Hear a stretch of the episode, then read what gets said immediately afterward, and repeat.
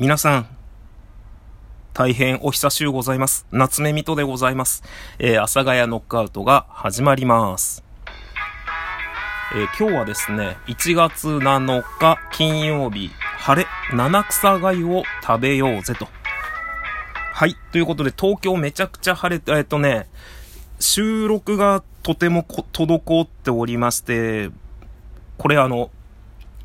なんかゴミ屋敷を作る人のね、あの感覚、ゴミ屋敷って言ったらあれなんだけど、あの収録が滞ってしまって、で、その間お便りめちゃくちゃいただいてるんですよ。本当にありがたいことに。で、収録滞ってたら収録やりたいな、溜まっちゃってるな、うん、見て見ぬふりしようかな、お便りが溜まってるな、うん、お便り返したいけど収録できる時間がないな、うーん、全部見て見ぬふりしよう。どんどん溜まるけど、みたいな気持ちになっちゃって、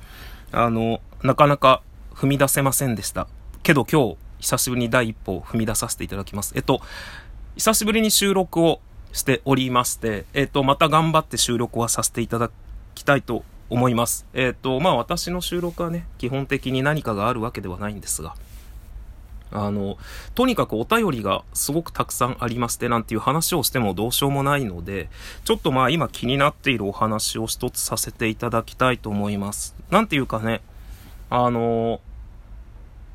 まあ基準のないことに、基準のないことを、えーちょっとこれすごく難しい話なのかな。なんか基準のないことに対してさ、一番を決めるってすごく難しいよね。っていう話なんですよ。で、まあそれは何かというと、まあ僕が気になってる話をちょっと後から話すんですけど、皆さんの身の回りで、えーあるとしたら、例えば誰が面白いとか、誰がトーク力があるとか、なんかそういうね、なんか基準がないんですね。まあもちろん下手とかっていうのは明確に、まあ基準はないけどわかるんですけど、なんか絵とか、えーなんか歌とか、えー話し方とかって、何が上手か、何が一番かはわからないけど、えーまあこれは、まあそれも自分の判断のね、価値になるので、あの、それが全てではないんですけど、その人の中での、まあこの人は下手だな、えーこの人は上手だなっていうのはあるとは思うんですけど、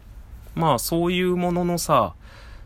その数字で表せれるものじゃないのに順位をつけるというか自分が一番という、えー自分が一番面白い自分が一番まあ頭がいいって言ったら何かしらあるかもしれないんですけどね。っていうところにずっと僕はモヤモヤして生きているんです。なんかこう誰かがね、えーその数字で表せないことに関して俺が一番だ私が一番とかっていうことに関してね。まああとはラジオトークの中で言えば大物トーカーとかね。有名、まあ有名トーカーとかっていうのもあるのかもしれないですけど、なんかそういうのってこう、基準がないよなぁと思って、もやもやして。まあそのもやもやはずっと昔からあるので、別に今更もやもやしているわけではないんですが、というとこでここで本題に入りたいと思います。私がね、なぜそんなことで、えもやもやしているのかと言いますと、きっかけですね、もやもやの。まあ僕はあの、よく、まあその未解決事件とか、そのいわゆるまあ、UMA とか超常現象はとか都市伝説はちょっと違うんですけど、この未解決事件とか調べるのが好きでね、未解決事件をすごくこう、調べたりするんですよ。まあ YouTube とかね、ネット上にすごくたくさんあるんです。世の中の未解決事件。全然日本だけじゃなくてね、海外にもそういうのがあるんですけど、で、そういうのをこう調べていると、よくね、枕言葉に出てくるのが、えー昭和の未解決事件の中でも最も闇が深いと言われているとか、あの、未解決事件の、ここ、えー何まあ、何十年の未解決事件の中でも最も、なんか、謎と言われているとか、っていう、そのなんか、最もっていうのがね、最もとか、あの、数ある、えー未解決事件の中でも、えーかなり、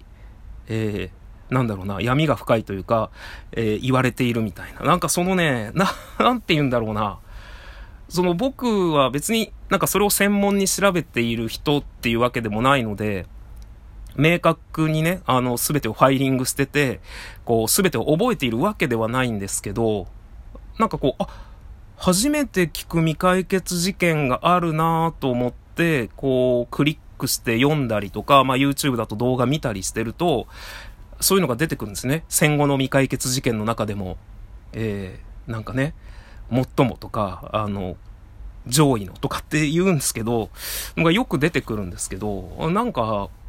知らんかったな、みたいな。ま知らんっていうのは当たり前なんですけど、すべてを知っているわけでもないのに、ただ、未解決実験っていうので調べて、上位に出てくるものは大体こう、いろいろ、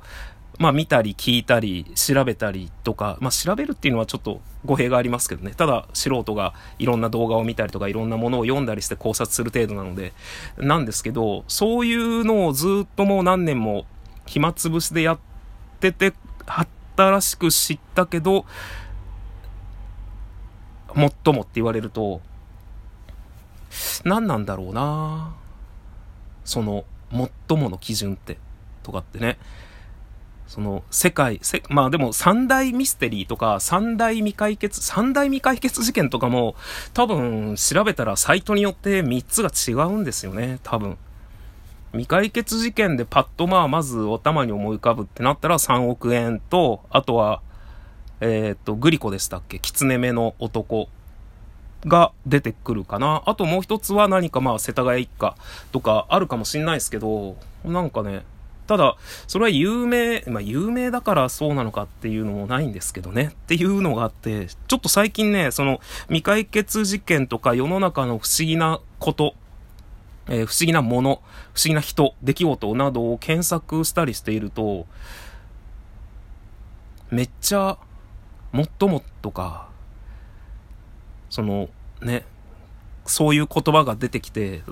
もやもやするっていうお話をさせていただいております。ということで、えー、今日からまたできればコンスタントに配信をさせていただきたいと思います。多分僕の収録が、えー、今100後半だと思うので、まあ年内で、えー、300までは。まあでも365日あるので、まあ365本は上げれるだろうっていう話なんですけど、なかなかそういうわけにもね、いかない気がするので、最低でも300目指して、できればまあ、区切りよく。